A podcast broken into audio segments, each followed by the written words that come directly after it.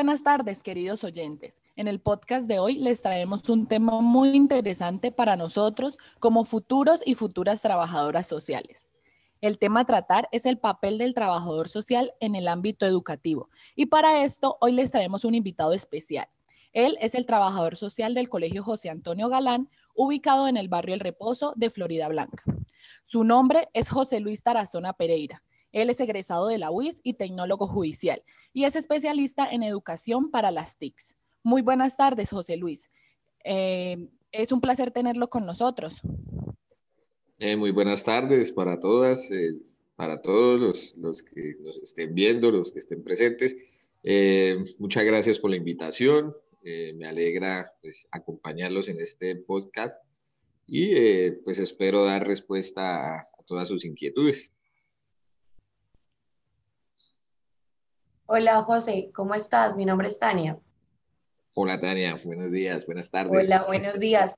José, quisiéramos saber y que nos contaras un poco sobre el contexto en el que se desarrolla el colegio, el contexto que está en medio, pues en el que está inmerso el colegio en el que estás trabajando, un poco sobre el contexto de él.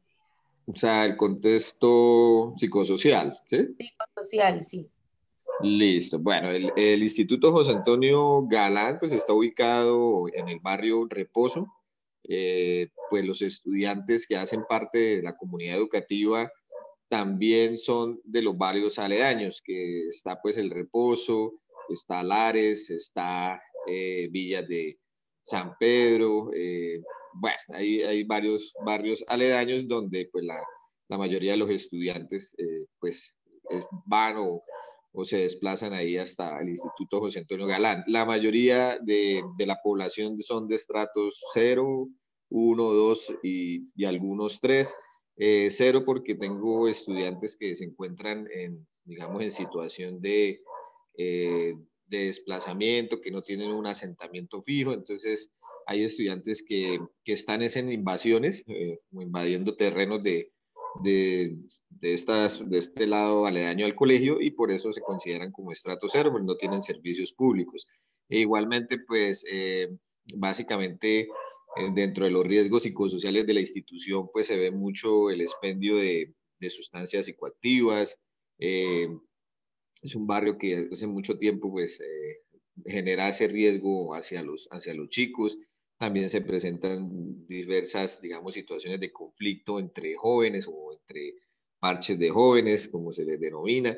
Eh, igualmente, pues eh, los chicos del colegio, pues sus condiciones socioeconómicas son bastante difíciles. La mayoría de los padres son trabajadores independientes. Eh, muy pocos padres tienen, digamos, un contrato laboral con sus condiciones laborales dignas.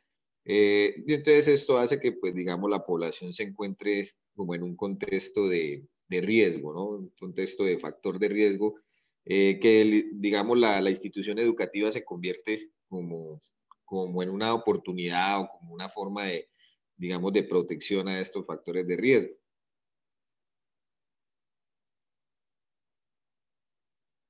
José, ¿y qué limitaciones has podido encontrar eh, en tu experiencia en el colegio.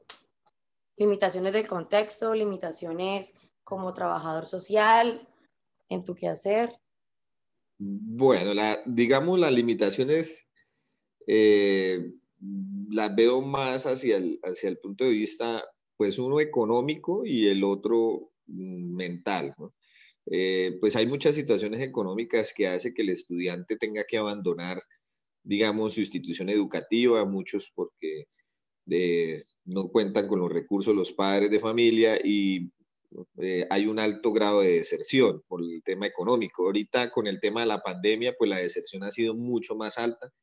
Muchos papás eh, me comentaron y estudiantes me comentaron que no podían pagar su, digamos, su arriendo, sus servicios y tuvieron que irse a, donde sus familiares, a pueblos, a, otros sitios eh, y eso ha generado un alto, digamos, índice de deserción. Eso siempre ha sucedido porque el tema, digamos, que, que económico hace que, que haya ciertas dificultades para que el chico pueda continuar. Igualmente, eh, el tema, como decía yo, mental, porque pues realmente hay muchas, muchos papás que no ven el estudio como algo fundamental.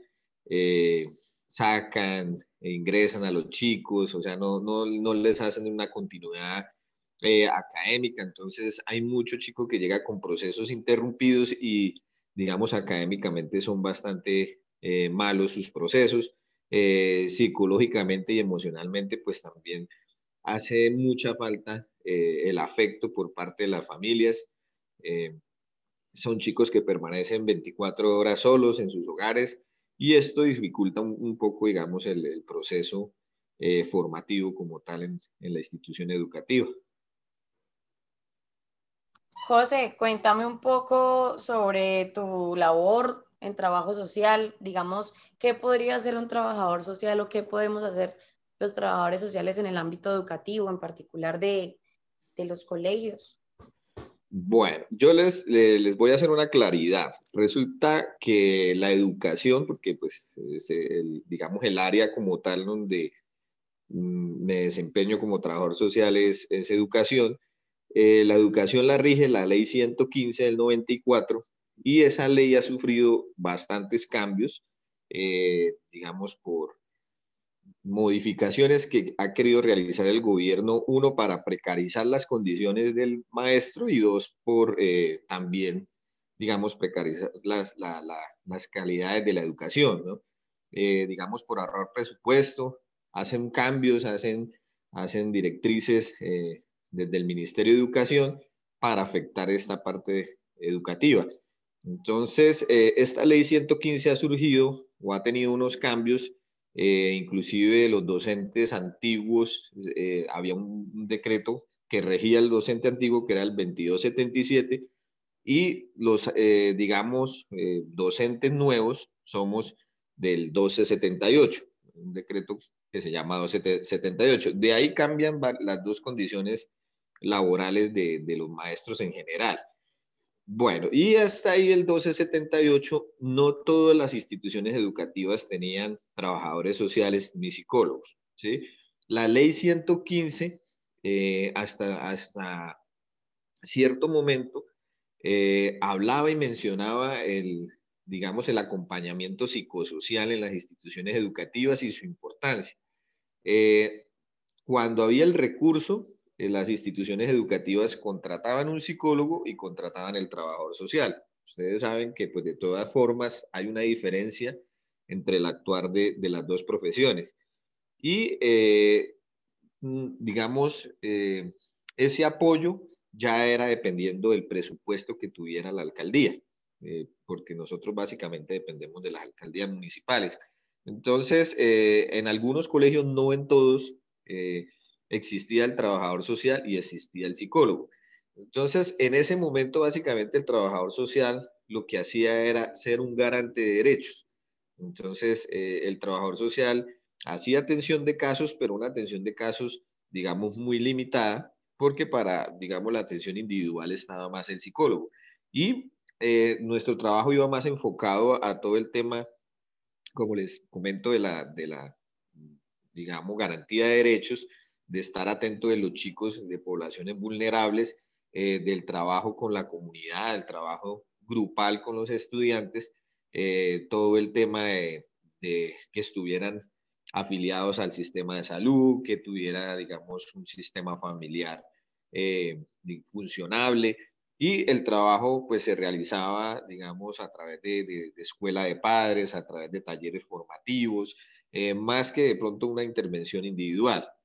Bueno, hasta ahí, eh, digamos, la ley mm, tenía como esa directriz, pero, eh, digamos, eh, empezó el gobierno a, con el tema del consumo de sustancias, con el tema de los embarazos en adolescentes, con el tema de la violencia intrafamiliar infantil, vio la necesidad de que en todas las instituciones educativas debía existir digamos, un profesional que atendiera todos estas, estas, estos riesgos psicosociales, pero no ampliaron el presupuesto, sino al contrario, lo que hicieron fue eh, focalizar en un solo profesional el trabajo que hacía el trabajador social, el psicólogo, en algunas instituciones, porque la ley lo decía, se tenía que tener enfermera eh, y psicopedagogas. ¿sí? O sea, ese sería el, digamos, la razón de ser de la educación en, su atención psicosocial. Es un grupo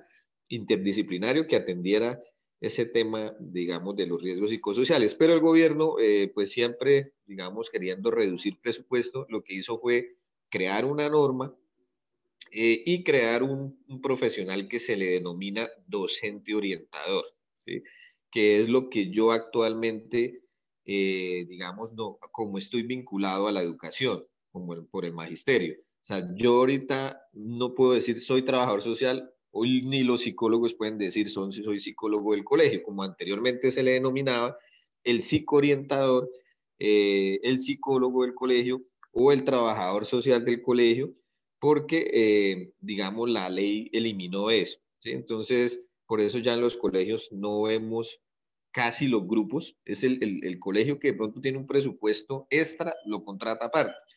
Pero ya no se ven estos grupos psicosociales, ya no se ven enfermeras, ya no se ven psicopedagogos, ya no se ven eh, psicólogos ni trabajadores sociales, sino se ven es docentes orientadores. Entonces, actualmente yo me desempeño es como un docente orientador eh, en el 2011 empezó, digamos, el nombramiento en las instituciones públicas de, pues en el caso mío de Florida Blanca, eh, en el caso de Santander, fue a partir del 2011, eh, empezaron a nombrar un docente orientador por, por cada institución educativa.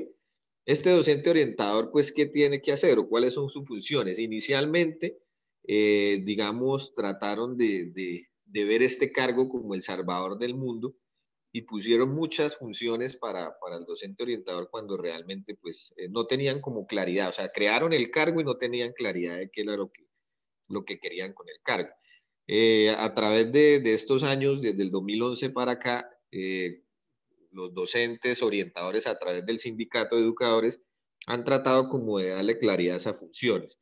Entonces, básicamente como docente orientador trabajador social, eh, yo lo que me encargo, digamos, uno es de la parte comunitaria. La parte comunitaria, ¿qué es? Pues eh, es el trabajo que yo realizo con las familias eh, y con las redes sociales de apoyo que tiene el estudiante. Entonces yo lo que hago es hacer escuela de padres con los papás, citar papás cuando veo alguna vulneración de derechos, cuando veo algún descuido, eh, que tiene la familia hacia el estudiante.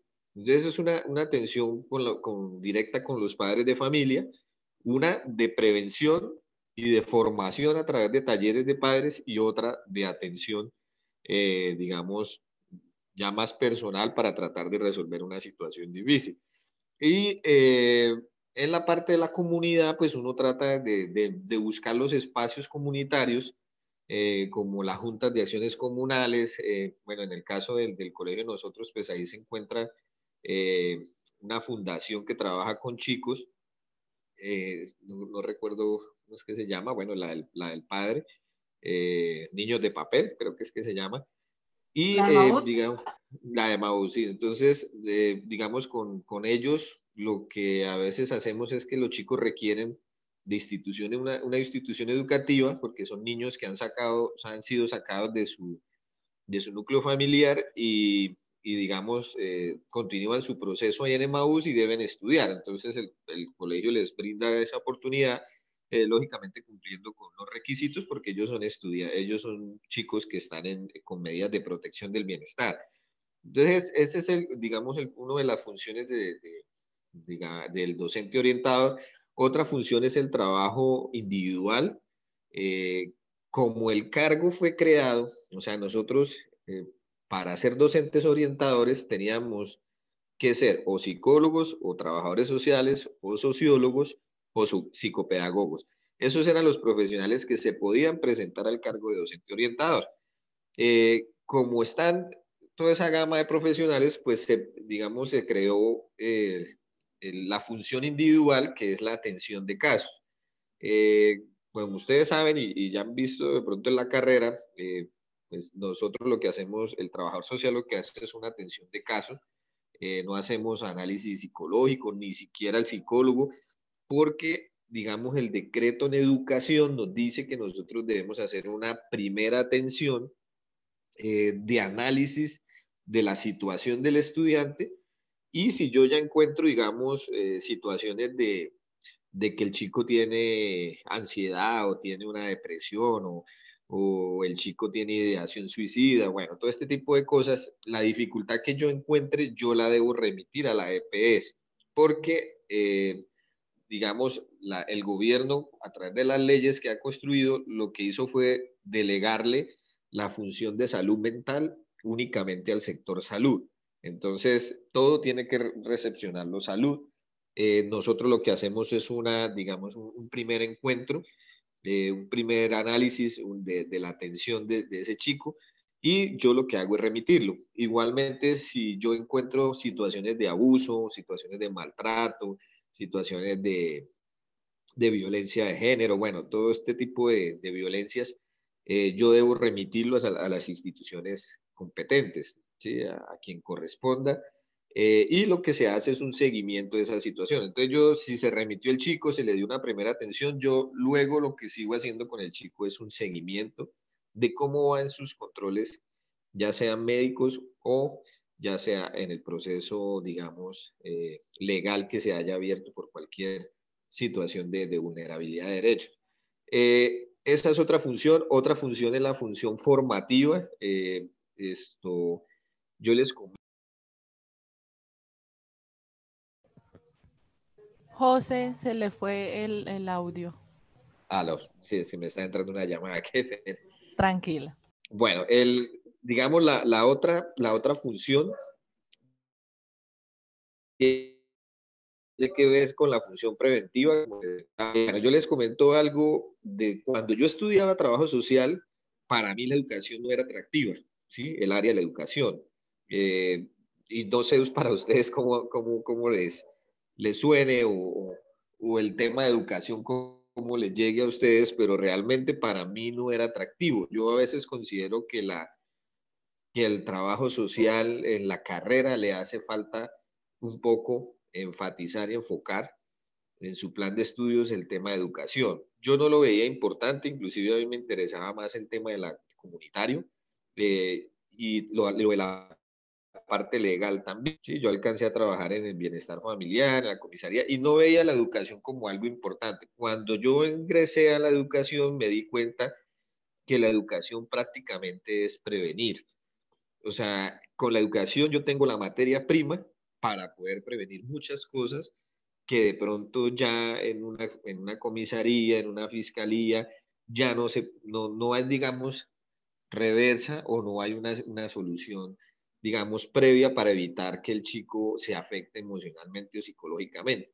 Entonces, la educación para mí es bastante importante por el tema de la prevención. Entonces, aquí, digamos, el, trabajo de, del docente orientador o, como trabajador social que soy, eh, es importante el tema de todos los talleres preventivos, de, hablar con los chicos de forma preventiva frente a, todos esos riesgos psicosociales que lo aquejan, el, consumo de sustancias, eh, la prevención de, de las violencias, eh, eh, digámoslo, ahorita que está tan de moda, pues el tema de las autolesiones, de la ideación suicida, no de moda, sino que, digamos, la salud mental cada día ha ido como, como deteriorándose. Entonces, desde las instituciones educativas se hacen muchos talleres preventivos y muchas, digamos, encuentros preventivos, porque no solamente la idea no es que me vean a mí todo el tiempo haciendo talleres, sino poder traer diferentes actores que hablen con ellos, con los chicos, para que puedan prevenir todas estas situaciones de, de, de riesgo que los, que los aquejan. Pero para mí la educación básicamente es fundamental para cambiar una sociedad que mentalmente está mal, emocionalmente está mal.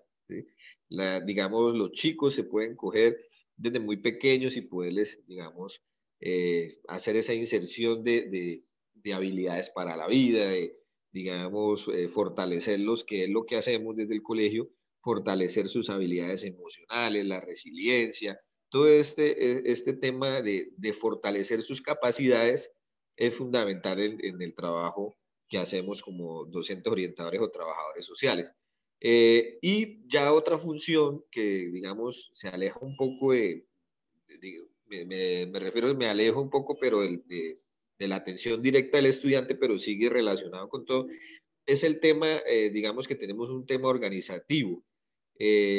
Nosotros también tenemos como una función dentro de los sistemas de calidad que manejan los colegios y que maneja el gobierno. O sea, el gobierno, ellos metieron una ley de calidad a través de las, digamos, directrices del, del ministerio donde los colegios se tienen que organizar como, más o menos como ustedes ahí en la, en la universidad se organizan.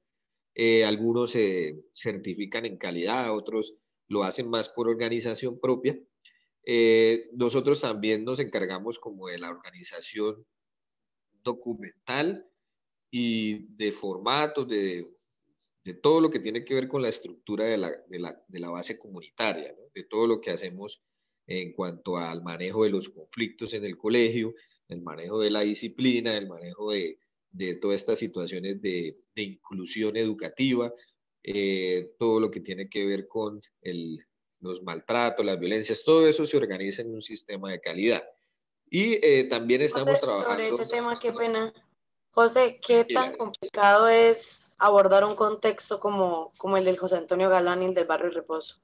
¿Qué tan complejo es o qué tan esperanzador puede ser? O sea, usted ya lleva resto de años allá, porque allá nos conocemos de hecho, pero ¿qué tan complejo es? Pues inicialmente fue bastante complejo. Eh, digamos que lo que se logra a nivel social es un proceso.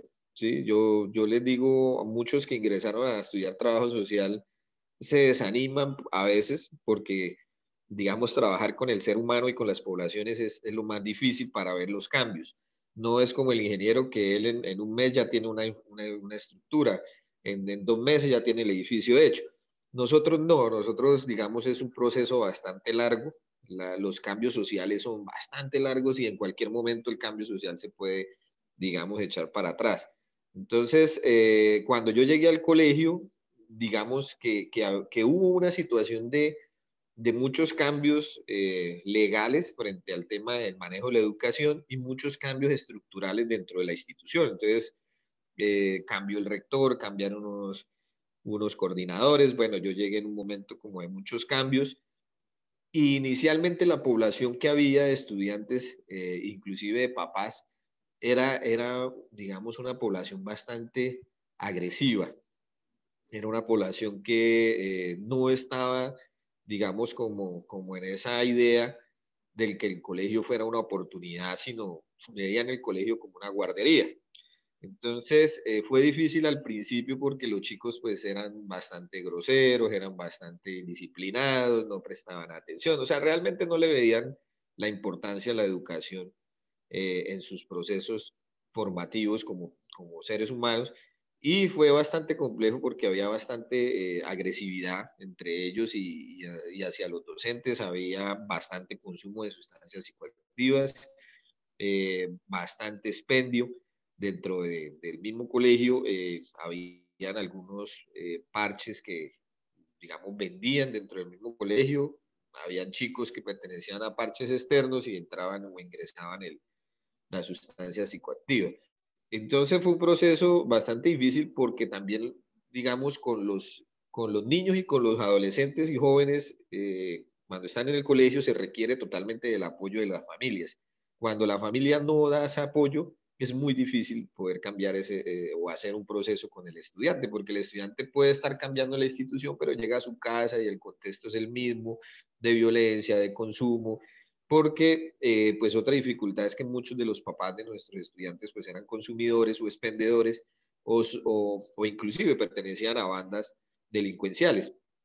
Entonces, eh, uno encuentra que el chico no tenía ningún tipo de apoyo en, la casa y digamos un proceso que tocó empezar con las coordinadoras, eh, tocó empezar a organizar un trabajo bien estructurado desde la rectoría hasta, hasta los maestros eh, y junto con las coordinadoras, que son, digamos, las personas con las que yo trabajo más constantemente, eh, empezar a hacer mucho programa de prevención, eh, desde el trabajo social, empezar a concientizar al chico de la importancia del estudio, porque es que eso es lo fundamental. Ellos no ven el estudio como, como una herramienta para, para mejorar sus condiciones de vida, sino lo ven que me tocó ir y ya.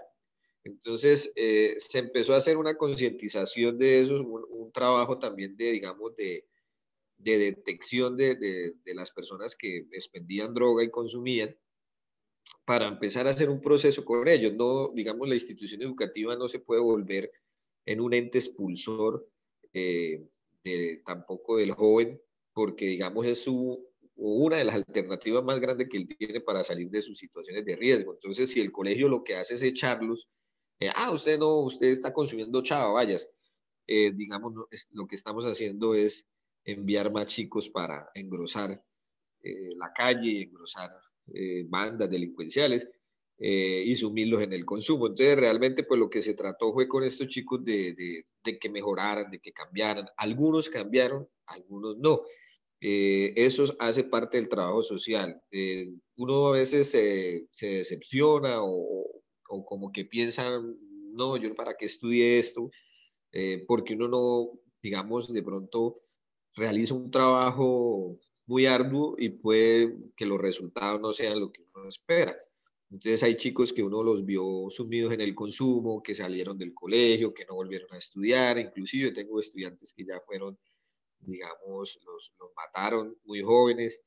Eh, entonces eso a veces decepciona, pero lo que motiva a seguir trabajando como trabajo social o, docente orientador es, es, aquellos chicos que pues mejoran su situación y, y digamos, cambian esa situación de riesgo, porque es como todo, ¿no? Hay familias que son muy dedicadas, hay familias que son excelentes, eh, hacen todo el esfuerzo, los chicos también, hay chicos que son muy excelentes, y con ellos, digamos, es, es como guiarlos, pero, digamos, el trabajo complejo es, es, es, sacar a esos chicos que realmente están como en ese riesgo, y a veces ese es el obstáculo, ¿no? Y lo, la otra, eh, digamos, frente a la pregunta de Daniel, de otros obstáculos son esos obstáculos digamos, externos, ¿no? El barrio realmente no realiza, digamos, desde la Junta Comunal no hay ningún apoyo, desde la policía no hay ningún apoyo. Eh, son, digamos, muchos de los actores que, que cada uno va por su lado y ese es el problema de, los cambios sociales. Que, que, todas las instituciones que pertenecemos, digamos, a, a, esa, a esa, parte de, de, de protección de, de la niñez, eh, cada uno camina por su lado. Yo a veces hago denuncias al bienestar familiar y nunca sé qué pasó con la denuncia, nunca me reportan, nunca me dicen cómo van, qué ha pasado con el chico. Eh, la fiscalía también inician los procesos penales, pero ellos se van por allá, ni, siquiera hay un, digamos, un proceso eh, psicosocial desde la salud, desde la fiscalía, desde las autoridades.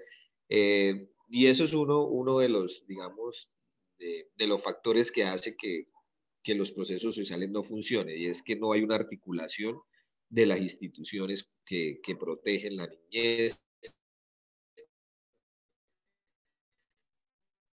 y la familia. cada quien, con los pocos recursos, eh, con las pocas ayudas y, y, digamos, apoyo que nos, que nos dan, porque la mayoría de las veces el gobierno lo único que va es allá a figurar, a, a, mostrar que tienen proyectos y programas, pero van una vez al colegio y por allá no vuelven. Entonces, es, es, ese también es uno de los tropiezos más grandes eh, que hace que la educación sea como más, más compleja o nuestra labor sea un poco más compleja. ¿no? Yo he tratado de llevar, eh, digo que uno de, las, de los principales problemas es que los chicos no tienen eh, espacios para su disfrute del tiempo de ocio. ¿sí? No tienen un espacio para fortalecer sus capacidades. Entonces yo tengo estudiantes que son muy buenos en algún deporte, que son muy buenos para el arte, para la pintura, para las, los cómics, eh, son muy buenos para el tema musical, pero no hay un espacio para ellos. Eh, por lo general las alcaldías siempre generan los espacios para los colegios que quedan en el casco urbano, pero para los colegios que son rurales o que es como el ejemplo como el José Antonio Galán, que es en la periferia, eh, nunca hay una oportunidad. Entonces, yo eh, desde hace mucho tiempo traté como de, crear una escuela de arte, de deportes y, y, fue difícil porque realmente no hay apoyo, las instituciones no apoyan, no dan dinero. Eh, realmente los, los, maestros, los profesores que uno contrata para, para apoyar a los chicos, pues ellos también deben tener lo de sus buses, lo de su transporte y es difícil cuando ninguna institución apoya. Entonces, a veces es uno de los factores que, que afecta el que el chico pueda desarrollar todas sus habilidades. Bueno, muchas gracias, José, por ubicarnos en este contexto, pues de una manera bastante clara, ¿no? Yo ahora quisiera preguntarte de qué forma crees tú que se relaciona pues el trabajo social y la educación misma. O sea, ¿cuál es esa relación que tú eh, como profesional identificas? Bueno, el, trabajo social en la educación es, fundamental. Yo diría que inclusive más que, eh, que otra profesión, eh, nuestra labor es, digamos, empoderar al estudiante para que él entienda que tiene unos derechos, eh, también unos deberes, y que tiene unas habilidades y capacidades que él puede explotar eh, y que vea la educación como, como una herramienta para, digamos, para seguir lo que se propone o las metas que se propone a, un largo plazo. uno sabe que los eh, niños, eh, adolescentes y jóvenes, pues aún no tienen muy claro sus metas, eh, sus objetivos, eso se va dando prácticamente cuando uno ya empieza a ingresar a la universidad, que uno empieza a pensar más en eso, pero digamos la labor del trabajo social es, es empoderarlos, es decirle, mire, usted tiene unos derechos, usted tiene unas habilidades, usted tiene unas capacidades que puede explotar para salir de cualquier círculo vicioso que tenga. Círculo vicioso me refiero a si la familia eh, económicamente no está bien, pues rompamos ese círculo vicioso, empodérese, eh, digamos, no, yo no, voy a seguir esa, ese mismo círculo, ya sea el embarazo en adolescente, ¿no? que mis hermanas todas resultaron embarazadas, tienen dos, tres hijos y hasta ahora tienen 18 años. Bueno, todo este tipo de, de, de círculos viciosos que, que hace que, que limite las posibilidades del estudiante a un futuro. La idea es que como trabajo social nosotros empoderemos a, esta población e igualmente empoderemos a las familias eh, también para la gran garantía de derechos, pero también para sus deberes, porque yo considero que uno de los problemas más grandes eh, ahorita con los jóvenes es la ausencia de familias. Entonces, el trabajador social también está digamos, muy ligado a ese trabajo con, las, con los padres de familia, con el contexto familiar y tratar de mejorar eh, a través de la educación, de la formación, esa funcionalidad familiar. Eh, materias que son muy importantes para la carrera de trabajo social, como familia, como eh, comunidad, como el tema de educación porque el trabajo con familias es, fundamental para cambiar la mentalidad del estudiante desde que está muy pequeño. O sea, a mí desde pequeño me dicen que no sirvo para nada, que, que, soy malo, me golpean, maltratan, me, regañan cada vez que hago tareas, pues yo le voy a coger fastidio del estudio, le voy a coger molestia a la educación eh, y me voy a, digamos, construir en el cerebro que yo realmente no tengo capacidades y no soy capaz de, de digamos, de hacer lo que yo me propongo. Entonces, el trabajo del trabajo social es empoderar y educar, básicamente para mí es, lo principal. Eh, de la mano del factor educativo, ¿sí? Nosotros, digamos, no, o las instituciones educativas, como trabajador social, yo he tratado de, de, hacerle ver también a los maestros, porque otro de los trabajos es con el maestro, eh, es, es, es, decirle al maestro que no nos importa o no es tan importante la nota para un estudiante, sino ese acercamiento que el docente tiene con el estudiante. ¿sí? Hay, hay muchas veces que, y, es un proceso que también eh, eh, se ha venido logrando con los profesores, y es que el profesor sea abierto al diálogo, a entenderlo, a, escuchar al estudiante, porque muchas veces viene de su casa sin, sin haber desayunado, eh, porque el papá y la mamá tuvieron una discusión, se maltrataron. Entonces el chico llega al colegio aburrido, con ganas de no hacer nada. Entonces, digamos, eh, la labor del maestro, la labor como, como orientador, es acercarme a ese muchacho,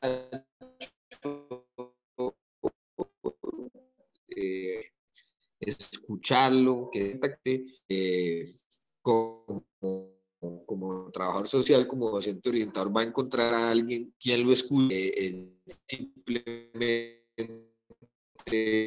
hecho de ir a dictar que este va a ser una, una persona que tiene que escuchar a, sus estudiantes y poderles eh, generar esa tranquilidad para que ellos puedan fortalecer también sus, sus capacidades. Pero básicamente para mí el trabajo o, la función principal del trabajador social es la educación y el empoderamiento eh, a los jóvenes y a las familias.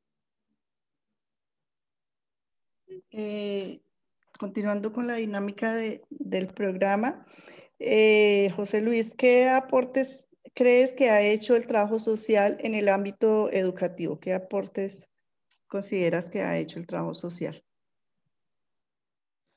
Bueno, los aportes eh, son, son bastantes. Realmente, eh, como les decía, la educación se enfocaba en el solo hecho de impartir enseñanza teórica y ustedes saben, pues el gobierno se ha enfocado es más en, la presentación de exámenes, eh, como el IFES. Ustedes, pues no sé si alcanzaron a, cuando estuvieron en el colegio a presentar las pruebas a ver, pero ahora las pruebas a ver se realizan en primero, tercero, quinto y noveno de, bachillerato. Entonces, eh, digamos, eh, se enfocaron en la estandarización de la educación a través de formatos y dejaron un poco atrás el, tema, digamos, social y psicológico, emocional de los estudiantes. Entonces, la labor o el apoyo que nosotros hemos dado a la parte educativa es, es ese fortalecimiento de, digamos, de las habilidades para la vida de los jóvenes. Es, ese, eh,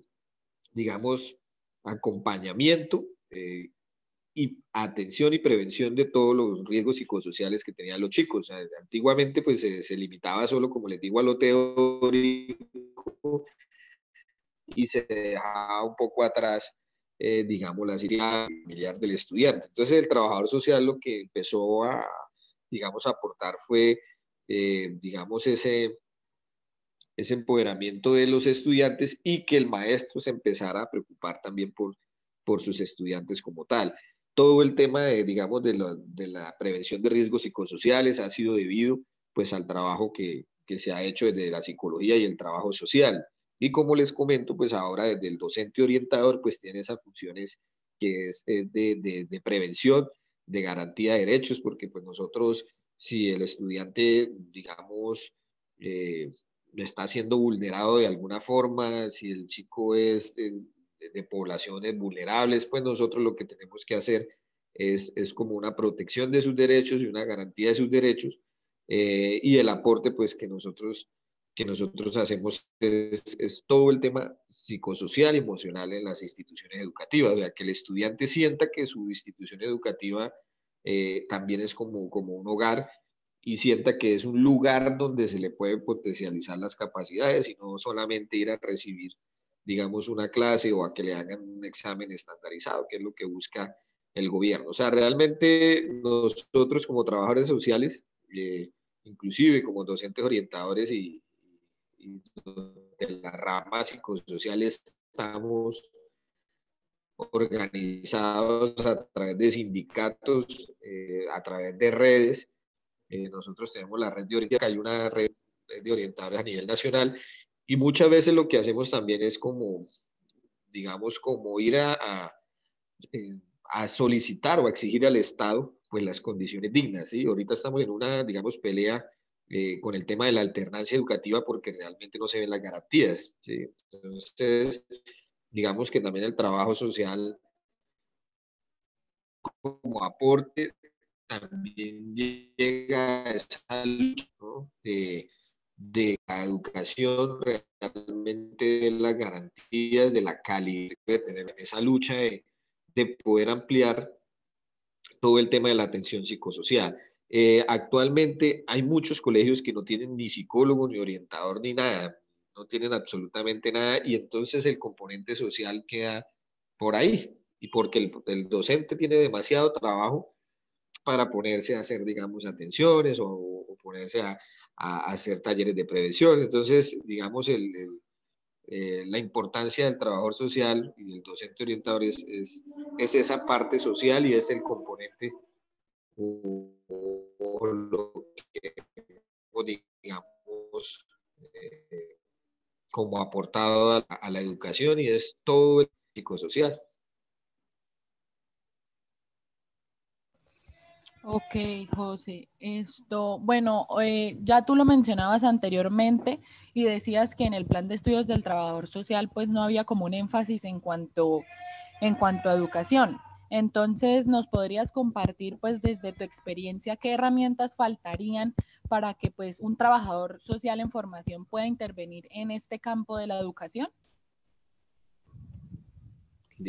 Bueno, yo, como les, les comento, estudié hace como ratico ya, no sé, digamos, qué cambios eh, hayan surgido en el tema del plan de estudios. Eh, de todas formas, pues me imagino que, el sistema educativo habrá cambiado mucho, igualmente con su, serie de, normas y leyes, eh, pero digamos, en el momento que yo estudié trabajo social, lo que pasa es que también de pronto no alcanza el tiempo o no alcanza también, digamos, los semestres para abordar todas las temáticas que realmente como trabajador social nos aquejan. ¿sí? Eh, uno ve, digamos, atención de caso, pero la ve un semestre, no sé ahorita, pero hablo de mi, de mi época, eh, uno ve comunidad, pero la ve un solo semestre y listo, se acaba. Eh, bueno, yo vi como tres semestres psicología, que también es, es muy importante. Eh, pero digamos, en el tema de educación, yo no vi ninguna o no tenía una materia que, que fuera relacionada con educación. Eh, yo lo vine ya a visualizar en el tema de la práctica, eh, que nos, nos, ofrecen las prácticas y nosotros miramos, digamos, hacia donde uno quiere hacer su práctica e inclusive, como les digo, yo a veces le huía a la educación. Ahí ofrecían colegios, ¿no? Que el colegio del norte, que el colegio... Y uno como que, uy, no, no, no, no, no quiero ir. Eh, porque, digamos, no hay una, no había dentro del plan de área una materia que, digamos, nos aterrizara a lo que realmente era la educación, ¿sí? Si a mí me hubieran dicho que la educación, digamos, era, era fundamental en el proceso formativo de, de, un joven, de un niño, eh, yo creo que uno se hubiera interesado más. O sea, uno puede generar cambios sociales en el colegio, en la educación, mucho más grandes que cuando uno lo realiza en la comunidad. ¿sí? Porque, como les digo, eh, suena a veces como feo, pero uno tiene la materia prima, ¿sí? tiene los jóvenes, tiene los niños desde muy pequeños y tiene a sus familias para lograr esos cambios eh, a nivel social, que es lo que más, lo que más necesitamos hoy en día eh, podemos hacer cambios emocionales. Hoy en día los, los, chicos emocionalmente están muy fragmentados y es por el tema del no acompañamiento de la familia, es el no espacios, eh, digamos, para ellos, para el aprovechamiento de su tiempo libre. El gobierno cada vez se aleja más de la parte social. Ellos solo les importa el comercio, solo les importa ahorita la alternancia. Ellos quieren volver a la alternancia es por, por el factor económico, no más porque les preocupe eh, el, factor emocional de los chicos, no, es más por el factor económico. Entonces, eh, yo creo que en el plan de área del trabajo social debe, digamos, debe haber una, una materia o un área, bueno, no sé, que realmente pues como que dé a, a, conocer o entender de qué se trata el trabajo social en la educación. Yo recuerdo que vi familia, yo vi teoría de grupos, vi comunitario, eh, bueno, vi psicología, sociología, antropología, eh, que inclusive antropología lo vi en dos, tres semestres, es muy importante, pero a veces uno dice, bueno, yo no estoy utilizando la antropología. O sea, realmente hay que, hay que como ir cambiando según el contexto, ir cambiando eh, en la parte, digamos, formativa de la, digamos, de, de, la institución de la UIS, de trabajo social, frente a las demandas o, las nuevas situaciones del, contexto, ¿sí? porque muchas cosas socialmente han cambiado, demasiadas cosas. Eh, compañeros que trabajan en otras áreas, yo realmente me he encontrado como con cinco compañeros trabajadores sociales que están de docentes orientadores, eh, otros están en diferentes áreas y ellos me comentan cada uno de su área, pues las situaciones sociales han cambiado, han variado, entonces yo considero que los planes de área se deben, digamos, estar revisando constantemente y no quedarnos en la misma de hace 20 años, ¿sí? o con la misma dinámica de hace 20 años, porque realmente eh, esto ha venido cambiando mucho.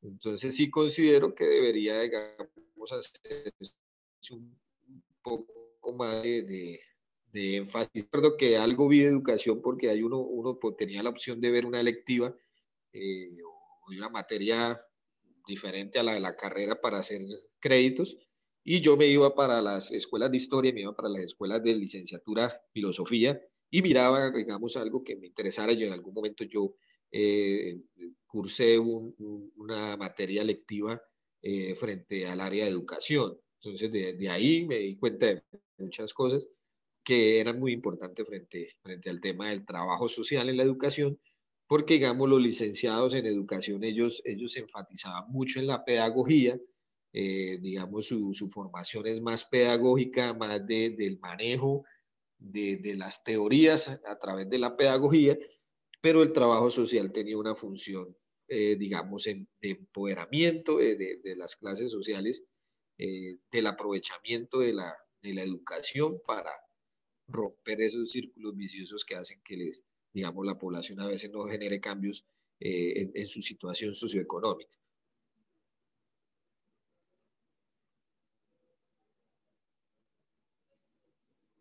José, eh, nosotros también quisiéramos saber como qué perspectivas o modelos pedagógicos realizas o utilizas en, en tu actuación en la institución José, de José Antonio Galán. Bueno, eh, pues modelos pedagógicos hay, hay muchos. Lo que pasa es que, eh, digamos así, mm, nosotros como orientadores eh, escolares o trabajador social, pues uno, uno no da clase, ¿no? Es, es como una de las aclaraciones que les, que me, me, había faltado hacerles, nosotros no en ningún momento dictamos clase, ¿sí? Eh, algún momento el gobierno nos trató de poner a, a, dictar clase y nosotros les dijimos que no, qué pena, eso no está en nuestras funciones y digamos, nosotros estamos más enfocados es a la, a la atención y a la prevención.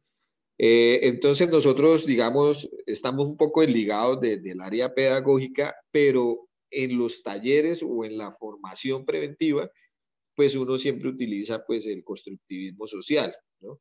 Nosotros, digamos, lo que, lo que hemos querido buscar en las instituciones educativas y a, a través de, eso es un modelo pedagógico que casi todo el mundo maneja, a veces se maneja más por la moda del momento, desafortunadamente, ¿no? Ah, que está de moda el constructivismo, ah, que está de moda eh, de tal cosa, entonces eh, implementan eso ahí por implementar pero realmente eh, pues es, es, vivir el constructivismo de una forma, pues constructivismo social, que es como, se diferencia un poco el de Vygotsky, eh, y es, es mirar cómo, cómo construyo educación o cómo construyo formación, tanto, digamos, teórica como también eh, formación para la vida a través de, digamos, de, de la enseñanza colaborativa, ¿no? No es, digamos, hemos querido cambiar en la institución educativa esa postura de, de, la educación clásica, aunque es difícil, yo les, les soy sincero, es difícil poder cambiar esa educación, eh, digamos, clásica de estilo empresa, estilo eh, industria, que para eso fue que fue creada la educación desde que fue la revolución industrial. Eh, los colegios formaban era para sacar trabajadores a, la revolución industrial, a toda esa maquinaria. Y se, digamos, el sistema educativo era muy similar al sistema laboral y aún sigue siendo muy similar en muchas cosas y es porque a veces el mismo contexto no lo permite, digamos, eh, aplicar ese constructivismo social como realmente lo, lo planteaba Vygotsky, eh, porque hay muchas dificultades en el tema tanto de infraestructura, eh, de recursos, de, frente a, la educación y hay muchas, digamos, paradigmas aún de, dentro de, digamos, de la enseñanza, ¿no? Eh, todavía se ve o se quiere que el maestro sea el que se pare enfrente y, y los, digamos, los estudiantes sean sus súbditos o, simplemente se queden sentados y callados. Eh, yo, digamos, tuve muchas discusiones a veces con coordinadores, con maestros, con, inclusive con el mismo rector, porque eh, si el chico se paraba o se, se, acostaba en el piso, pues de una vez lo sacaban, lo llevaban para coordinación, le, le hacían anotación el observador. Entonces, digamos que, que hay muchos, eh, muchos prejuicios de la educación, digamos, clásica, como se le dice, eh, frente al tema de, digamos, de, querer ver el, el, estudiante como un actor de dominación, ¿no? Eh, un actor de, digamos, que no piense, que no hable, que no diga. Y entonces a través de, digamos, del tiempo, de los tiempos hemos querido, como trabajadores sociales o como docentes orientadores, que este constructivismo social sea real, ¿sí? O sea, si nosotros estamos utilizando esa, ese modelo pedagógico que realmente sea, eh, digamos, práctico, no solamente se quede en, un programa que hicieron en un papel y, ah, sí, aquí somos constructivistas sociales, pero resulta que el chico no se puede parar del puesto. Entonces, eh, digamos, hemos tratado desde, o, yo desde el trabajo social o el docente orientador, de que el profesor cambie, digamos, eh, muchos de esos, esos prejuicios y mentalidades de, de, ver el, estudiante como un actor de su misión y haga, digamos, lo integre a ser, digamos, parte de la clase, que sea un, un partícipe de su clase, que el chico, eh, ahorita con el tema de inclusión, eh, pues la inclusión educativa eh, es otro tema que nosotros como orientadores, digo, perdón, como trabajadores sociales, considero que debe incluirse ya dentro de las áreas de, de enseñanza de, del trabajo social todo el tema de inclusión educativa, o que ustedes saben que aborda todo el tema de la diversidad étnica y, aborda el tema de las discapacidades. Eh, eso es un tema que, que, digamos, en otros países van mucho más avanzados y nosotros estamos muy quedados en ese, en ese aspecto.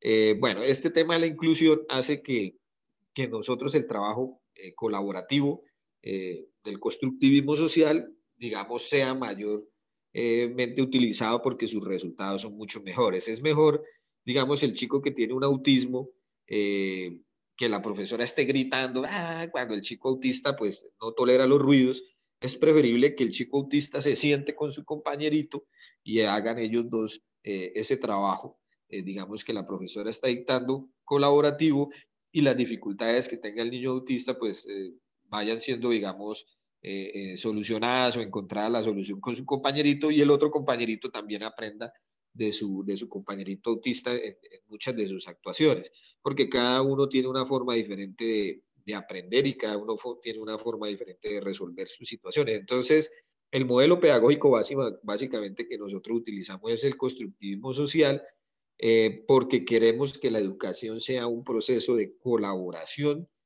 de participación y no un proceso de, donde el, el estudiante sea solo un, ente ahí dominado, sino que queremos que el estudiante piense, sea crítico, reflexione y aparte de eso sea empático con su compañero.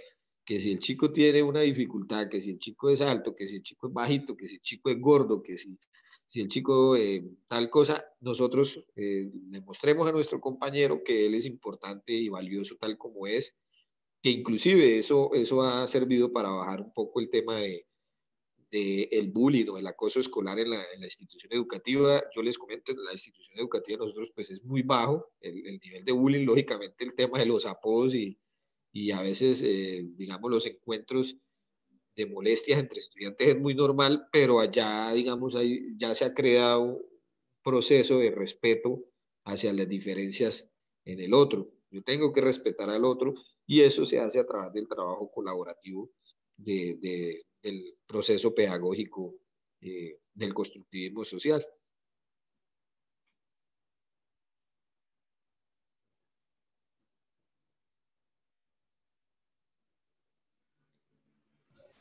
Bueno, José, muchísimas gracias. Pues ha sido muy enriquecedor para nosotros esta entrevista como futuros trabajadores sociales. Y pues me parece que es todo por hoy. Ah, ok, muchas gracias a ustedes por la, por la entrevista, por dejar contar esas anécdotas de, del trabajo social en la educación y, y no, les, les, recomiendo que, que tengan a, a, la educación dentro de sus, de sus procesos formativos, que es muy importante. Eh, y yo básicamente estoy enamorado de la educación, de la labor que realizo. Eh, como trabajador social no, no, nunca me, arrepentió, me arrepentí ni me arrepiento de haber estudiado trabajo social. Eh, yo lo estudié porque realmente quise. Eh, muchos de mis compañeros iniciaron porque no entraron a psicología. Eh, no, es que yo estudié trabajo social porque no pasé psicología o no tengo plata para estudiar psicología. Esa es la verdad. Varios compañeros que estudiaron conmigo ingresaron a trabajo social porque no tenían plata para psicología. Y uh, hoy en día tengo muchos compañeros psicólogos que trabajan conmigo, yo muy queridos, eh, profesionalmente hay unos excelentes, eh, pero yo digo que trabajo social no tiene nada que envidiarle a ninguna profesión. Eh, nos falta ser, digamos, más constructores de, no solamente de teoría, sino también de, de procesos que sean, digamos, implementados y llevados, digamos, también en registros para que el trabajo social, digamos, empiece a ser un poco más científico. ¿sí? Eh, que es lo que siempre ha habido la misma discusión, que si es una ciencia, que si es una disciplina, que si es una profesión, bueno, pero realmente el trabajo social para mí eh, fue la carrera que siempre quise estudiar, eh, no me arrepiento, trabajar con el ser humano es lo más, digamos, enriquecedor, trabajar con las poblaciones también es lo más enriquecedor y digamos la lucha continúa, la lucha continúa porque realmente eh, nuestro edificio haber terminado es una sociedad que realmente eh, genere cambios, genere, digamos, eh, inclusive ser, cuestionar lo que está viviendo actualmente y, y como trabajador social, pues hay que seguir como en esa educación y formación a la, a la comunidad y a la población. entonces, pues no, para todos y todas, me alegra que estén estudiando trabajo social, que sean unos trabajadores sociales críticos, reflexivos, eh, con, digamos, una ideal de, de realmente cambiar, eh, digamos, todo este sistema que nos está absorbiendo como, como ser humano y volvernos realmente, pues, como, digamos, como esos instrumentos para, para, digamos, cambiar esta sociedad que, pues, está bastante mal. Entonces, no, muchas gracias por la invitación y que espero que se sigan siendo, digamos, luchadores en esa carrera y nos podamos ver algún día más, adelante como colegas. De nuevo, muchas gracias por, por aceptar la invitación y pues hasta aquí el podcast de hoy. Gracias por escucharnos y espero que les haya servido mucho.